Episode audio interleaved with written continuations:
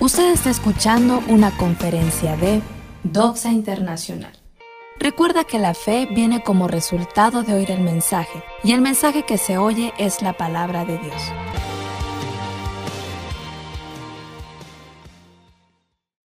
Gracias, Señor. Gracias te damos por la vida de tu hijo Edgar Cosme, Señor. Lo bendecimos.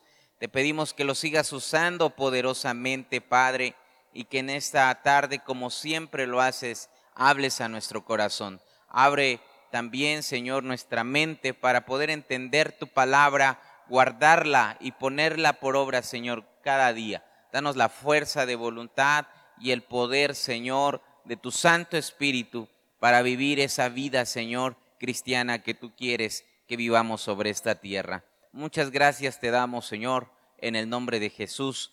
Amén. Te damos gloria, Rey de Reyes. Dale gloria al Padre con tus palmas. Gracias, Jesús. Gracias, Pastor Miguel Ángel. Gracias, Pastor Alirio. Buenos días a todos.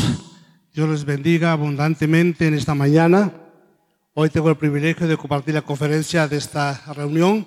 Para mí siempre es una gran bendición poder dirigirme al pueblo de Dios y lo hago con mucho respeto, con mucha humildad, porque eso es lo que Dios ha hecho en mi corazón. Ha transformado un corazón que era de piedra, que era muy rudo, a un corazón humilde que está siempre para servirle a Él y para servirle a ustedes también. El título de la conferencia de esta mañana es Jesús dijo, si alguien se acerca a usted porque va a predicarles del Evangelio y le dicen, ¿usted conoce a Jesús? Yo creo que no queda la menor duda. Decimos, sí, sí, lo conozco, ¿verdad? Usted conoce a Jesús. ¿Quiénes conocen a Jesús? Levanten la mano, ¿quién conoce a Jesús? Wow, maravilloso, excelente. Gracias. Ok, y si yo les pregunto a ustedes, ¿quién es Jesús? ¿Qué me dirían? Si alguien me dice, es mi Salvador, excelente. Si alguien me dice, es eh, el Dios Todopoderoso, bien, ¿verdad? Es mi amigo fiel, es mi hermano mayor. Son calificativos a los cuales le podemos encontrar una explicación lógica, porque la Biblia está rica en afirmaciones que el propio Señor Jesucristo dio a conocer a sus discípulos. ¿Sí? Hay siete declaraciones maravillosas en la Biblia. Vamos a ver si el día de hoy nos da tiempo este, revisar todas, pero la primera gran declaración, yo soy el pan de vida. Yo soy el pan de vida. Ese pan maravilloso que nosotros degustamos cada día. Y esa cita la encontramos en el Evangelio de San Juan, capítulo 6, versículo 35, que dice, Jesús le dijo, yo soy el pan de vida. El que a mí viene nunca tendrá hambre y el que, el que en mí cree nunca tendrá sed jamás.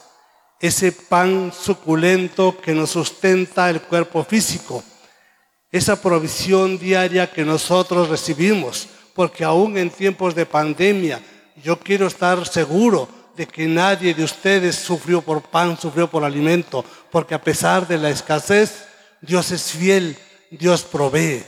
Amén.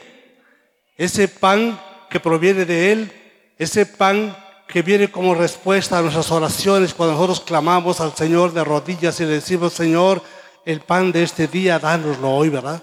A veces nos pasamos de exigentes y decimos, el pan dulce el día de hoy, dánoslo, ¿verdad? El día domingo el pan de yema con el chocolatito, dánoslo. Y nos los brinda Dios, porque Dios es generoso en varias partes de la palabra dice que Él no se escasea, Él no, Él no da limitadamente, ¿verdad? Basta con ver la cita de Malaquías que todo la conoce, todo buen cristiano, y en la parte final dice, probadme en eso, dice Jehová, si no yo abriré las ventanas de los cielos hasta que haya bendición y sobreabunde, que haya abundancia en los graneros, que haya abundancia en la alacena, en, la casa de cada uno de nosotros. Por eso, esta declaración nos debe servir como buenos cristianos para vivir confiadamente. Mi provisión está garantizada porque tengo mi fe puesta en el Señor. Claro que esa fe tiene que estar acompañada también de nuestras acciones. ¿Qué hago yo para adquirir este, pan? De nuestro trabajo, de nuestras relaciones sociales, del cuidado que debemos tener en todas las áreas de nuestra vida. Pero podemos vivir confiadamente en decir, mi, sustento no está confiado en mi bolsillo, no está confiado en mi salario, en mi trabajo. Mi confianza plena está en Jesús. ¿Cuántos dicen amén? Amén, ¿verdad? Esa es la primera gran declaración. Podemos dar una ofrenda de palmas a Dios porque Dios es bueno, Dios es maravilloso. Y Dios nos habla de que ese pan de vida nos provee vida abundante, una vida abundante que proviene de la fe que ponemos en Jesús. Esa vida abundante que nos ayuda a que toda nuestra confianza esté puesta en Él. Vamos al Evangelio de San Juan, capítulo 10, versículo 10, donde hace una comparación. Dice, porque el ladrón no viene sino para matar, robar y destruir. Qué triste, ¿verdad? Porque a muchos nos robaron un ser querido, nos robaron el trabajo, robaron, cerraron empresas, destruyó nuestra confianza, nuestra fe. Pero la segunda parte, que es la promesa, dice, pero yo he venido, ¿para qué? Para que tengan vida. ¿Qué tanto? Y vida en abundancia.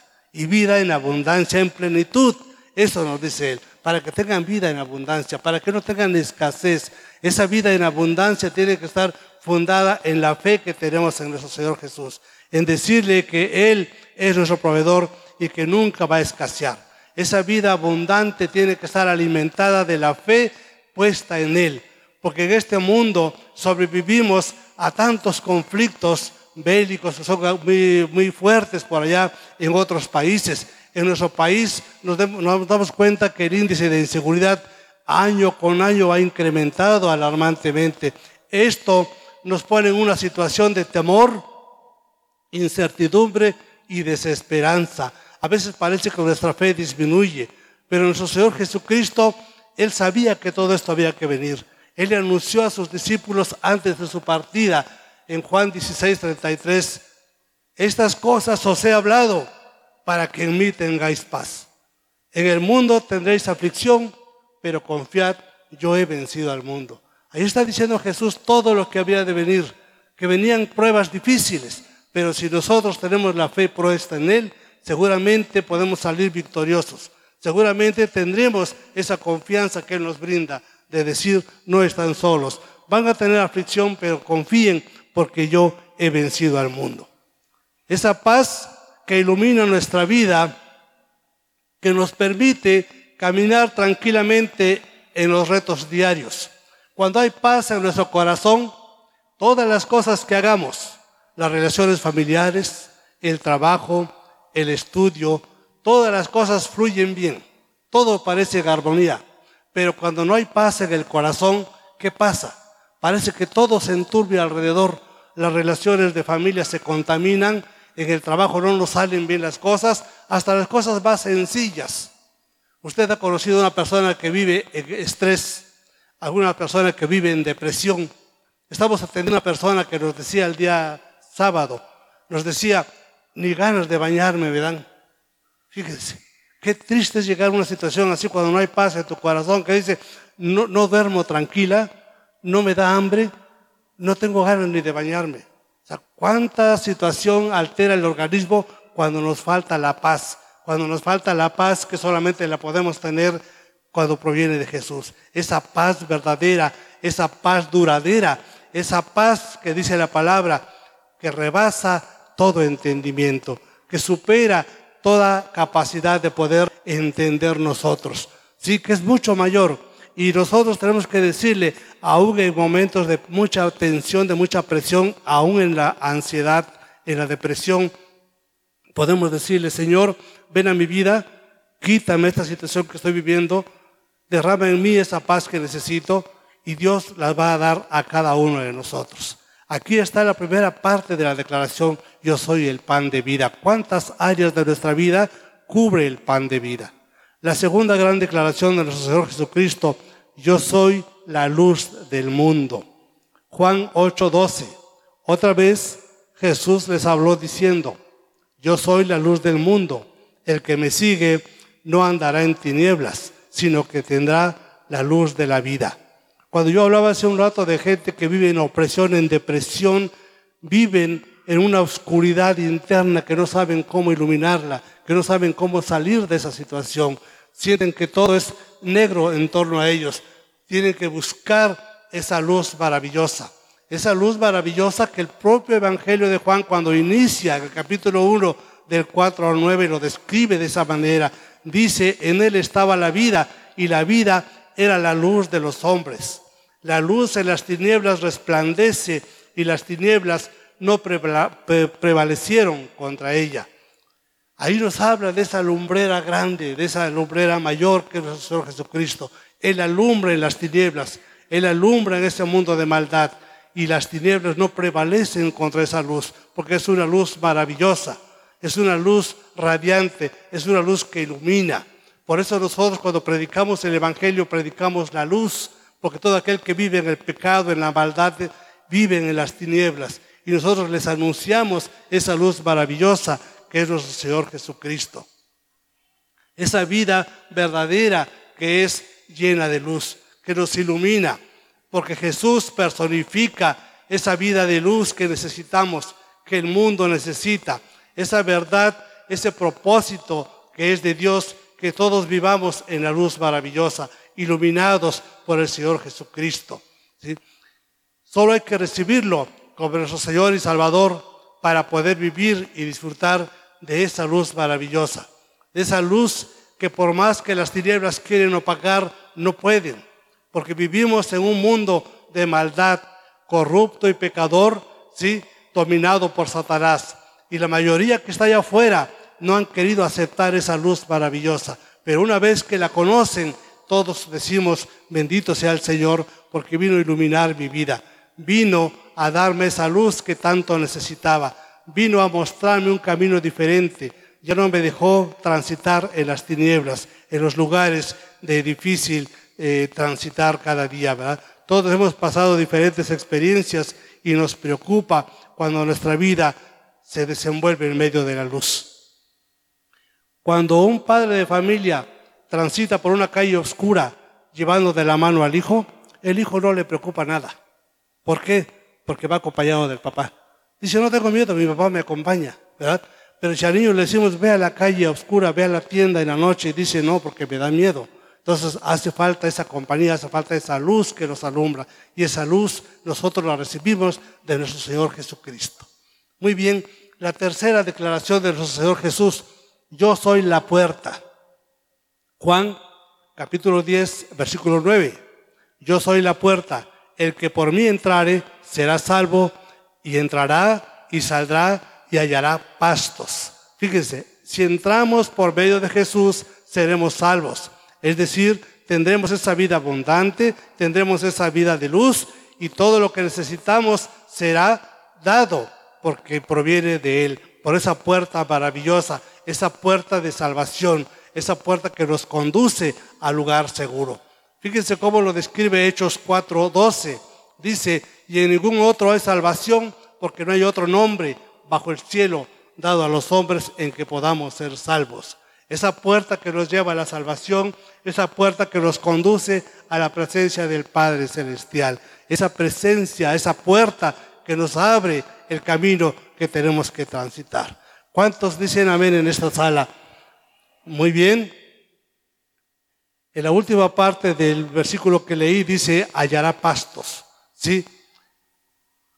Estas declaraciones parecen poder ser sintetizadas por el Salmo 23, que todo buen cristiano lo sabe de memoria. Primeros versículos 1 y 2, Jehová es mi pastor, nada me faltará. En lugares de delicados pastos me hará descansar, junto a aguas de reposo me pastoreará. Qué maravilloso, ¿verdad? La palabra pastos, si la podemos eh, entender desde el idioma griego se escribe para la palabra N-A-H-A y tiene tres eh, interpretaciones. La primera, pastos verdes, pastos deliciosos, eh, la vida que tiene la naturaleza al día de hoy. En este tiempo de lluvia, basta con salir a un campo verde y se contagia esa alegría, ese verdor que hay en el campo, porque ese verdor es vida vida abundante. Y también se refiere cuando habla de pastos, ese alimento que no solamente consume el ganado, muchos alimentos de origen vegetal consumimos nosotros, ¿verdad? Basta ir al campo y encontramos delicioso alimento que podemos disfrutar del medio natural. También la palabra Naán significa morada, esa morada celestial que tenemos como promesa de parte de nuestro Señor Jesucristo. Naán también significa hermoso. Es hermoso amanecer que nos espera cuando lleguemos a la presencia del Padre. Continúa el Salmo 23 y dice, confortará mi alma. ¿Cómo va a confortar mi alma en medio de la angustia con esa paz, con ese amor que proviene de Él? Por esa misericordia que Él tiene por cada uno de nosotros. Más adelante dice, me guiará por sendas de justicia. ¿Cómo nos puede guiar? Porque Él es la luz. Él es el que ilumina nuestro caminar. Por esa manera podemos transitar por lugar seguro. ¿Por qué lo hace? Por amor de su nombre, dice el Salmo más adelante. Por ese nombre maravilloso que leímos que no hay otro nombre más grande que Él. Por eso eh, nos maravillamos con cada una de esas declaraciones cuando Él dice el gran yo soy. Porque cada una de estas afirmaciones tienen plena eh, relevancia en nuestra vida. Basta con creerlas, pero también hay que conocer, escudrillar la palabra del Señor para documentarnos bien al respecto. La cuarta declaración, yo soy el buen pastor. Juan 10, 11. Yo soy el buen pastor. El buen pastor su vida da por las ovejas. Jesús declara que Él es el buen pastor, ese pastor prometido que lo leímos en el Salmo 23, ¿verdad? Es mi pastor y nada me faltará. Esta metáfora ilustra el cuidado tierno y delicado que tiene el Señor Jesús por su pueblo, por nosotros, por ustedes y por mí. Es como si Jesús dijera en estas citas, yo soy para todos los que creen en mí el buen pastor. ¿sí? El buen pastor que cuida a sus ovejas, porque es un pastor cuidadoso, vigilante y amoroso. Cuidadoso porque procura que no nos falte nada. A las ovejas que somos su pueblo, nos procura el alimento, el vestido, el sustento, el techo, todas nuestras necesidades.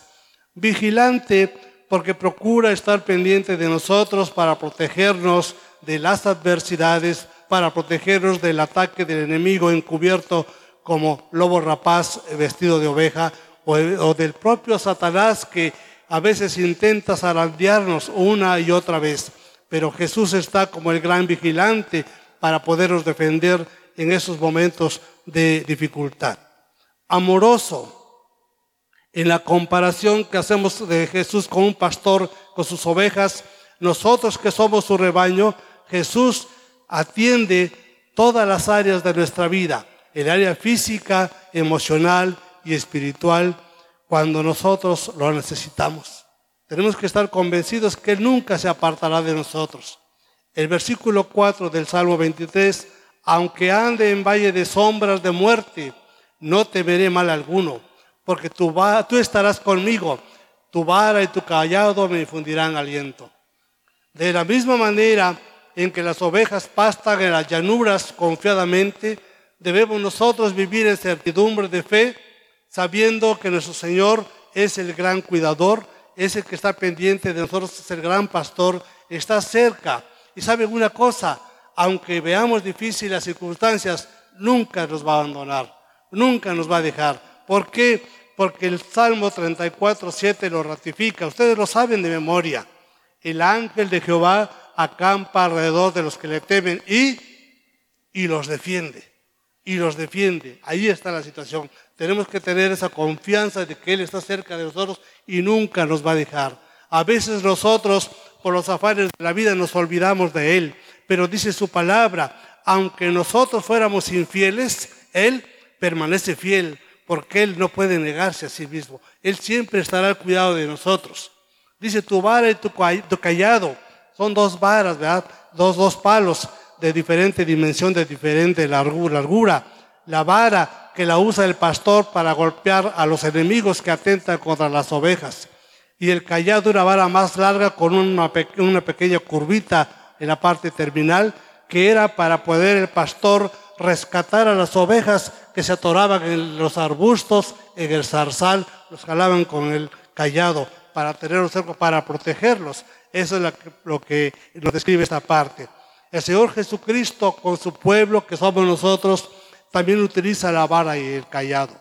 La vara para corregirnos cuando obramos mal y el callado para atraernos con lazos de amor a su presencia. Amén. El buen pastor su vida da por las ovejas. Lo que distingue a Jesús como el gran pastor, el buen pastor, es su disposición que tuvo en todo momento a morir en la cruz por usted y por mí. Su muerte salva a las ovejas de esa condenación eterna, porque todos estábamos condenados al tormento eterno, al castigo eterno. Estábamos destituidos de la gloria de Dios, pero Él, con ese sacrificio que hizo en la cruz, no escatimó ese esfuerzo, porque supo que lo tendría que hacer por amor a su pueblo, por amor a nosotros. Creo que es buen momento de darle una ofrenda de palmas a Dios.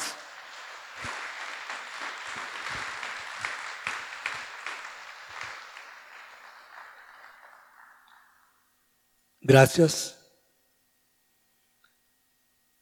En Isaías, el profeta Isaías lo describe con toda la crueldad como él fue castigado en esa cruz. Isaías 53:5.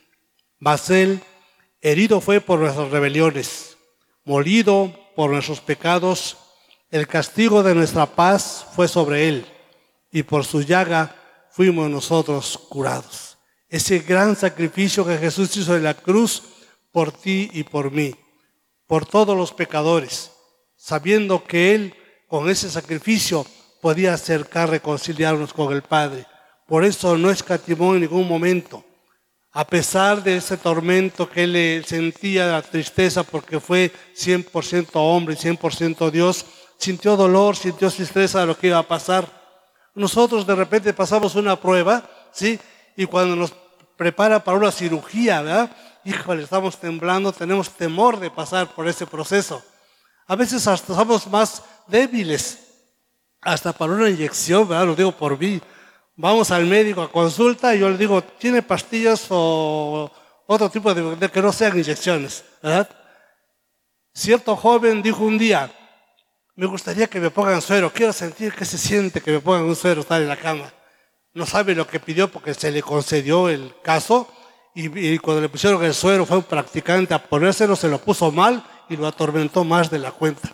Entonces, son situaciones que a veces ante la prueba sentimos mucho temor, mucha incertidumbre. Pero el Señor Jesucristo dijo, porque seas tu voluntad, Padre, no la mía, y pasó ese trago amargo que Él podía hacer para, para sacrificarse la cruz y salvarnos a nosotros. Por eso al Señor Jesucristo se le reconoce de muchas maneras. Y ahorita la comparación que estamos haciendo se le conoce como el gran pastor. Dice Hebreos capítulo 13, versículo 20.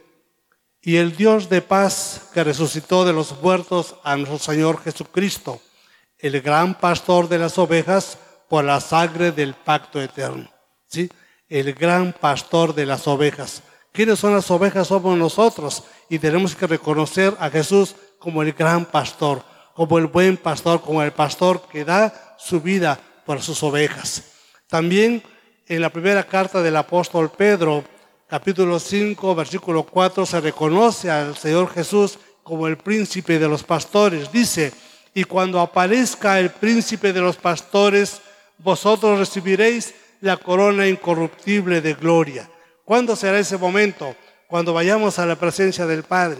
Cuando estemos en la antesala, dice, recibiremos de las manos del, del gran pastor, ¿verdad? Del príncipe de los pastores, esa corona incorruptible de gloria cuando seamos bienvenidos a ese lugar, a ese lugar maravilloso, a esa morada celestial que todos queremos llegar. ¿Cuántos anhelan esa corona de gloria? Todos, ¿verdad? Todos queremos llegar ahí y recibir esa corona de gloria de parte de nuestro Señor Jesucristo. Más adelante el apóstol Juan hace una comparación entre el buen pastor y el que es asalariado. Dice Juan 10, 12, más el asalariado y que no es el pastor, de quien no son propias las ovejas, ve venir al lobo y deja las ovejas y huye. Y el lobo arrebata las ovejas y las dispersas.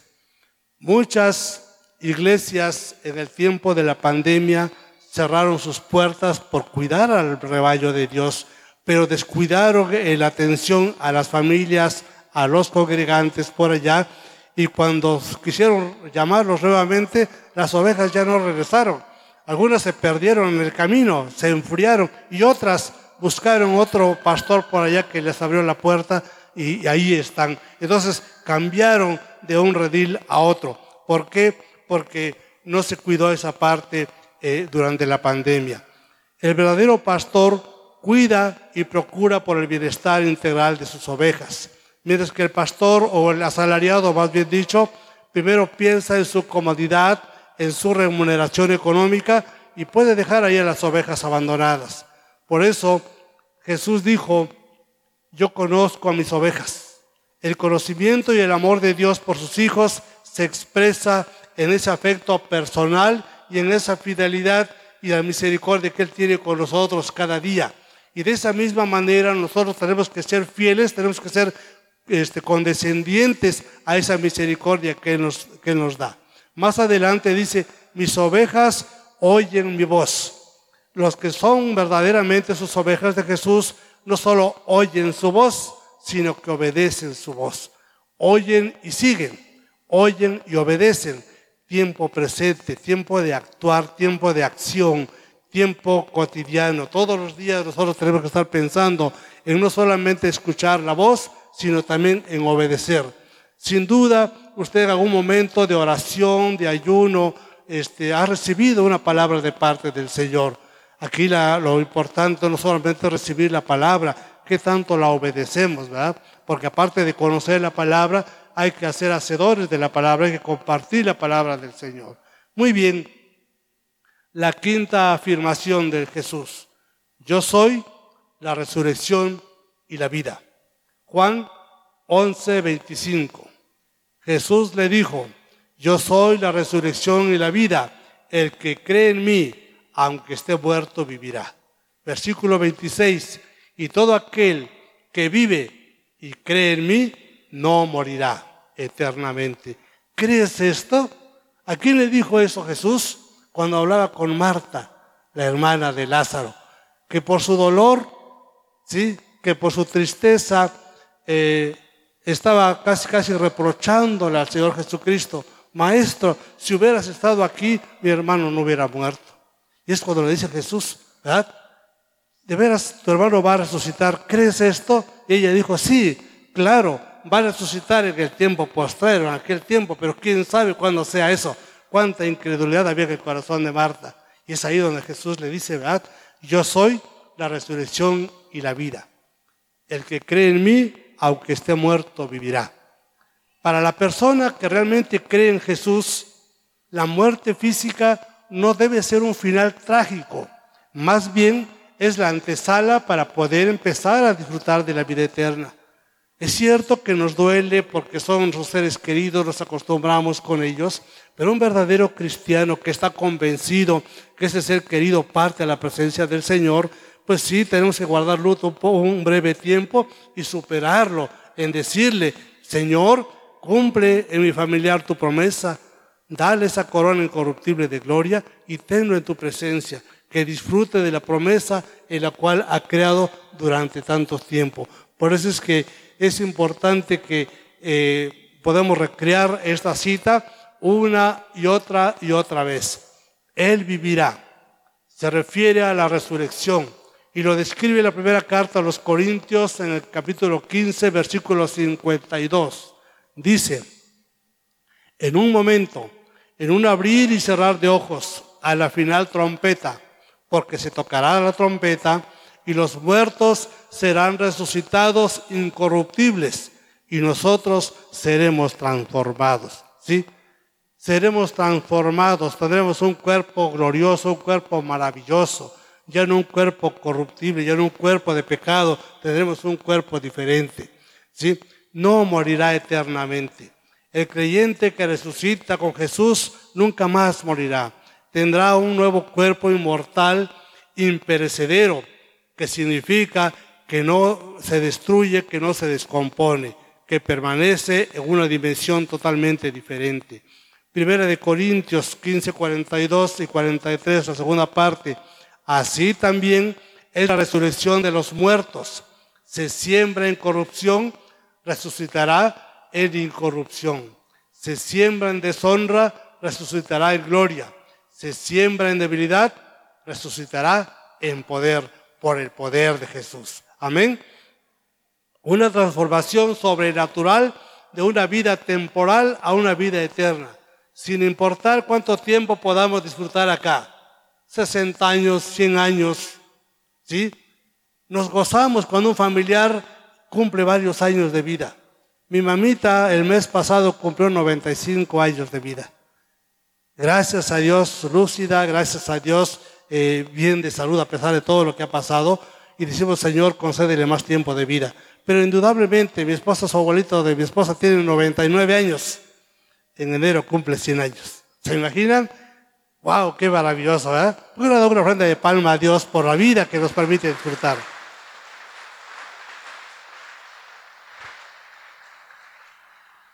Gracias.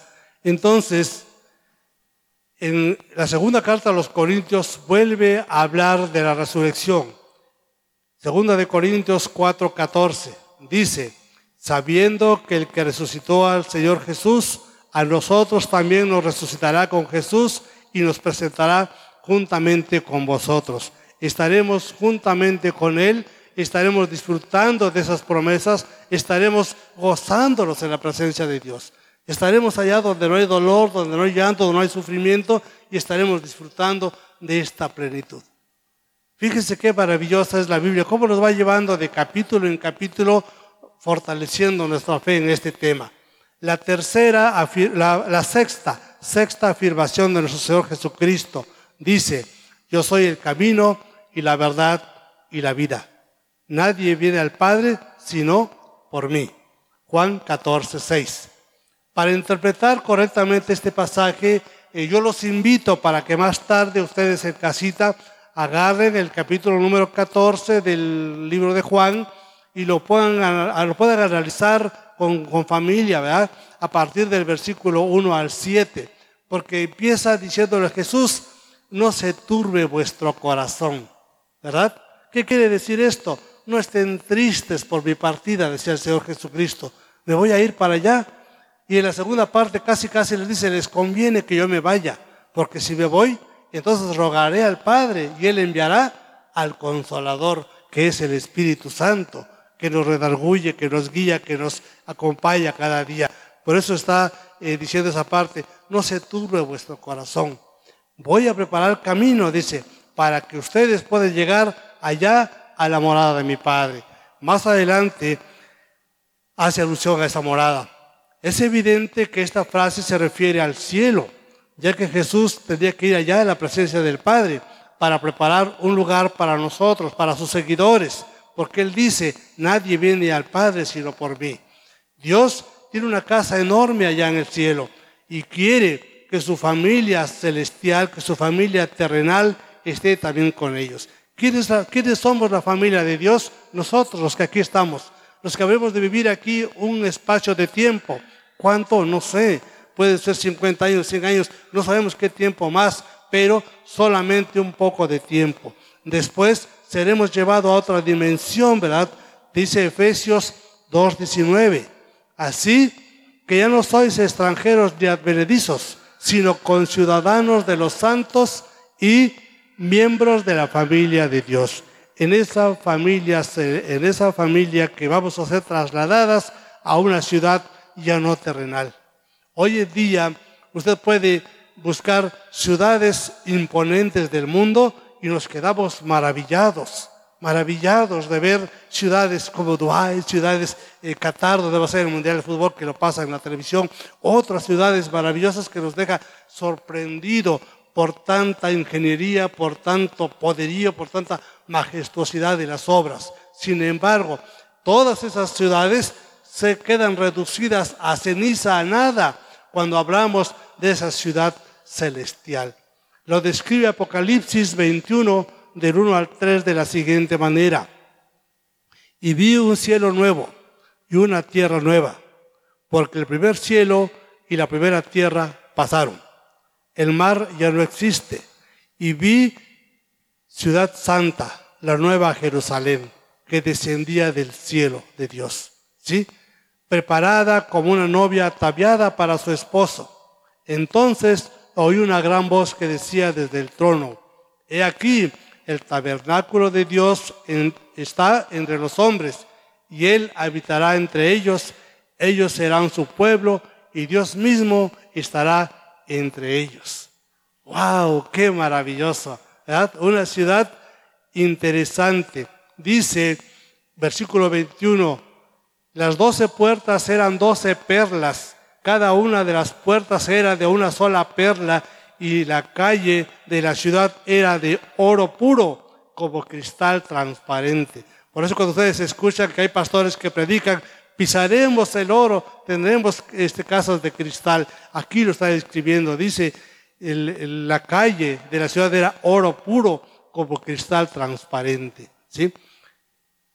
En el versículo 23 me quedé maravillado cuando lo leí porque dice, esa ciudad no necesita luz. ¡Wow! ¿Cómo sería la ciudad de Oaxaca si hoy hay un apagón? Totalmente oscura. ¿Quién podría transitar ahí? ¿verdad? Es algo muy difícil. Pero ¿por qué no necesita este, luz esa ciudad? Porque dice, no necesita de sol ni de luna que le ilumine, porque la gloria de Dios lo ilumina el Cordero es su lumbrera. Gloria a Dios. ¿Puede darle una ofrenda de palmas a Dios? Sí. La gloria de Dios iluminará la ciudad. Porque el Cordero es la lumbrera. Dice, wow, qué maravilloso. Qué maravillosa ciudad. A veces nuestro entendimiento no alcanza a comprender tanta belleza, tanta grandeza. Es ahí donde tenemos nosotros que estar eh, pensando en esa vida futura. Porque a veces aquí en la tierra nos afanamos, ¿verdad? ¿Quién no quiere tener una casa bonita, bien amueblada, de bonitos colores, espaciosa la casa, con grandes jardines? Queremos hacer algo así porque queremos vivir bien, ¿verdad? y hay quienes lo promueven y es correcto. Dice, tenemos que vivir como hijos de un rey, vivir plenamente como es. Es correcto, pero no nos podemos limitar solamente aquí. Si aquí queremos eso, tenemos que estar pensando que arriba tendremos mucho mejor todavía. Y nosotros tenemos que estar pensando, ¿verdad? Mi casa aquí se va a quedar, no sé quién le va a habitar, pero yo estoy esperando esa casa maravillosa que tú me estás ofreciendo, Señor Jesús, a través de tu promesa. Ok, la séptima declaración. Yo soy la vid verdadera. Juan 15 del 1 al 8. Yo soy la vid verdadera y mi Padre es el labrador. Todo pámpano que en mí no lleva fruto, lo quitará y todo aquel que lleva fruto lo limpiará para que lleve más fruto. En esta alegoría Jesús se describe como la vid verdadera. Y los que hemos llegado a ser sus creyentes, sus discípulos, sus seguidores, seremos los pámpanos o las ramas, ¿verdad?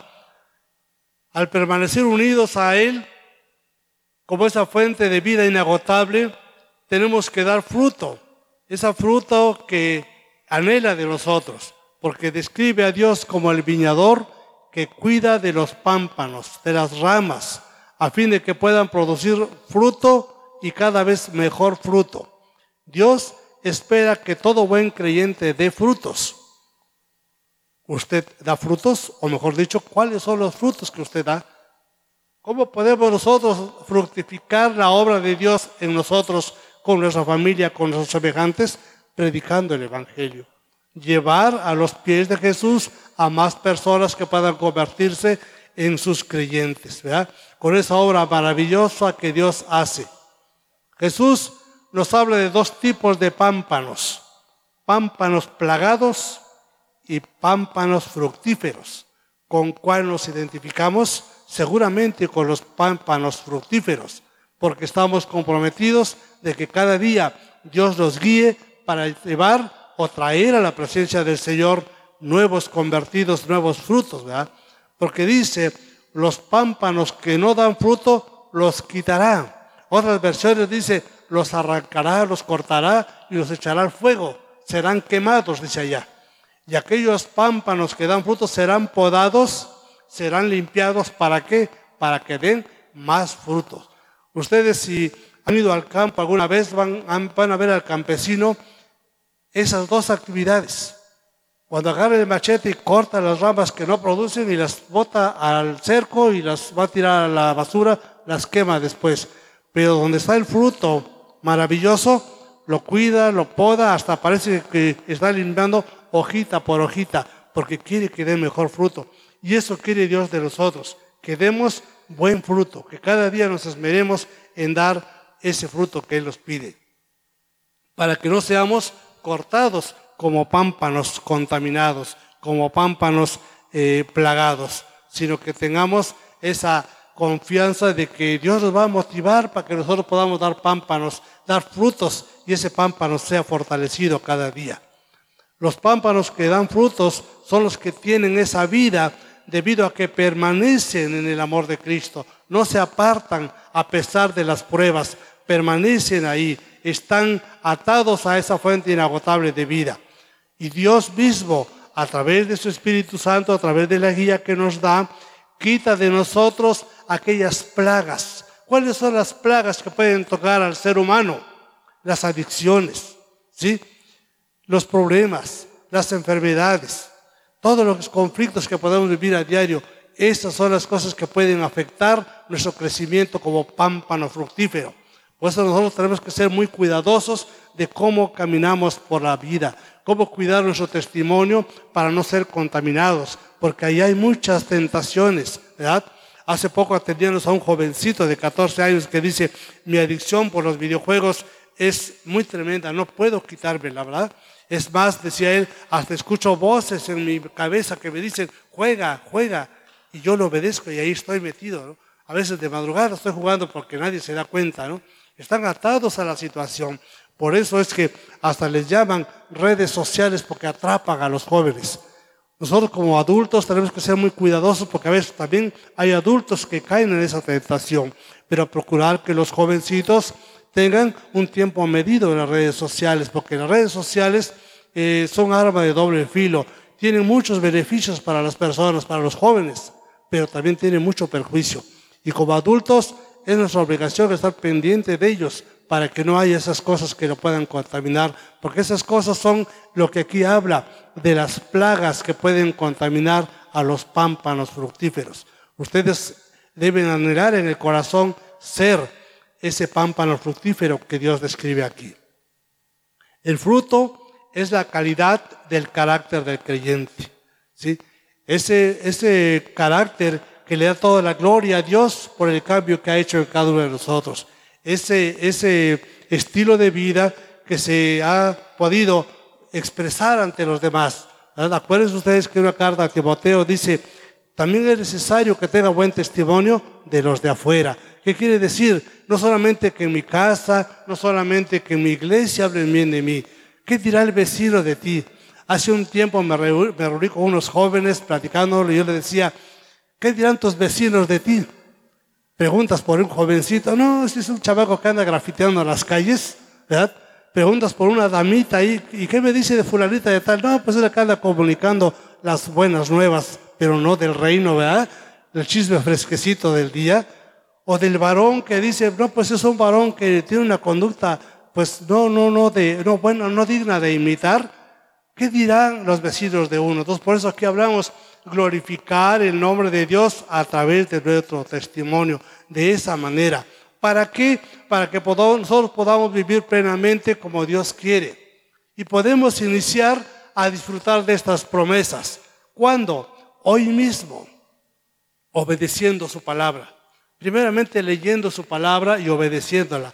A eso nos invita Gálatas 5, 22 al 23. ¿sí? A que nosotros podamos ser, dice, cuidadosos en el trato con los demás para poder disfrutar de los frutos del Espíritu Santo, amor, gozo, paz, paciencia, benignidad, bondad, fe, mansedumbre y templanza. ¿Cuántas atribuciones, cuántas características nos exhorta que podamos trabajar nosotros? Y por el contrario, renunciar y apartarnos de los frutos de la carne que también viene en Gálatas 5, 19 y 21. Hay que ser cuidadosos cómo conduce nuestra vida, cómo podemos tener cuidado nosotros. Permaneced en mí, dice el Señor, ¿sí? Uno tiene que creer en Jesús para ser perdonado, para ser salvo. Pero aparte de creer en Él, tenemos que permanecer en esa promesa de la vida eterna, permanecer en Él para recibir todo lo que nos ha prometido el día de hoy. Nosotros tenemos que aceptar nuestra responsabilidad para garantizar la salvación que nos han dado. Permanecer significa o se traduce del lenguaje griego. En el lenguaje griego permanecer dice la palabra meno, meno, que significa impregnarse en la piel como un perfume, grabarse en la piel como un tatuaje. Con esa fuerza tenemos nosotros que permanecer atados, permanecer en la presencia del Señor. Para ir concluyendo esta conferencia por cuestión de tiempo, quiero compartirles cuatro principios básicos que podemos aplicar en nuestra vida diaria. Primero, guardar la palabra, ¿sí? Hacerla guía de nuestro diario vivir. Trabajar conforme a la palabra del Señor. Segundo, mantener la comunión constante con Cristo y con Dios a través de la oración. Hay que apartar un tiempo si es posible. A pesar de todas las ocupaciones, hay que apartar un tiempo y si es posible. Tercer principio, obedecer sus mandamientos. No basta con creerlos. Si usted le pregunta a un creyente, ¿conoces los mandamientos? Te va a decir, sí, lo sé de memoria. ¿Cuántos aplicas en tu vida? ¿Cómo los aplicas? ¿Cómo vives los mandamientos? Esa es la otra parte. Entonces hay que obedecer, sujetarnos a los mandamientos. Ese es el tercer principio. Y el cuarto, manteniendo una vida limpia de pecado y de maldad. Cuidemos por cualquier razón nuestro testimonio. Cuidemos esa parte, porque es importante que nosotros eh, seamos eh, aceptados por nuestro Señor Jesucristo como un fiel creyente, como imitadores de Él, ¿verdad? No solamente con decir yo escuché muy bonita la palabra, pero hay que ponerla por obra. Entonces, como conclusión, tenemos que reconocer a nuestro Señor Jesucristo, tal como lo describe la Biblia, como el pan de vida, como la luz del mundo, como la puerta al cielo, como el buen pastor, como la resurrección y la vida, como el camino y la verdad y la vida, y como la vida verdadera. Porque cada una de estas grandes afirmaciones nos ofrece la garantía de poder vivir confiadamente en todo lo que nos corresponda hacer en cada actividad que hagamos tenemos que decirle, Jehová es mi pastor y nada me faltará. A partir de, este, de, esta declaratoria nosotros tenemos que decirle que vemos a Él como un ejemplo a imitar. Decía el apóstol Pablo, sean imitadores de mí como yo soy de Jesús. Tenemos que ser imitadores de Jesús. Buscar que nuestra vida no se detenga por los afanes de la vida. Que marchemos presurosos a conquistar las promesas del Señor. A buscar a darle a nuestra vida un sentido verdadero, un sentido positivo a cada día, que nos esmeremos en conquistar estas promesas que Dios nuestro Señor Jesucristo nos ha ofrecido a través de su palabra en esta tarde. ¿Sí? Es total y absolutamente nuestra responsabilidad acceder a ellas o morir en el intento, ¿sí? o perdernos si es que descuidamos esa parte de conquistar esas promesas. Siempre que nosotros escuchemos la palabra del Señor, tenemos que decirle, gracias Señor por ese sacrificio que tú hiciste en la cruz, por mí y por todos los que estamos acá. ¿Por qué no nos ponemos de pie? Vamos a orar al Padre en esta tarde. Pónganse de pie, por favor. Padre bendito, en esta tarde yo te doy gracias, Señor por la vida de cada uno de mis hermanos aquí reunidos, Señor, porque hemos escuchado tu palabra, Señor, nos hemos edificado mutuamente, Señor, y queremos decirte en esta tarde que creemos plenamente en tus promesas, que creemos, Señor, y que te reconocemos, Señor, como el pan de vida, como esa luz que nos ilumina en nuestro caminar, Señor, como ese buen pastor, Señor como ese ser maravilloso que está pendiente de sus ovejas, Señor. En esta tarde, Señor, yo te pido que cuides de tu pueblo, que cuides de tu rebaño aquí congregado, Señor. Que siga siendo tú, Señor, ese pilar fundamental, Señor. Te damos gracias, Señor, por la vida de nuestro pastor, Señor, porque Él es un digno imitador tuyo. Es Él es el gran pastor, Señor. Ese pastor que se preocupa por su pueblo. Ese pastor que se procura, Señor, siempre estar al pendiente de nosotros, Señor. Le amamos, Señor, le admiramos, Padre, y queremos pedirte, Señor, por su vida, por su familia en esta tarde. Bendícelo abundantemente en todas las áreas de tu vida, Señor. Te damos gracias, Padre, porque apenas ayer, antier, cumplió un año más de vida nuestro pastor, a cual admiramos, Señor. Y te pedimos que tus bendiciones sean siempre abundantes a su persona, Señor. Te damos gracias en esta hora por tu pueblo. Bendícelos ahora y siempre. En ese maravilloso nombre de Cristo Jesús. Amén y amén. Muchas. Gracias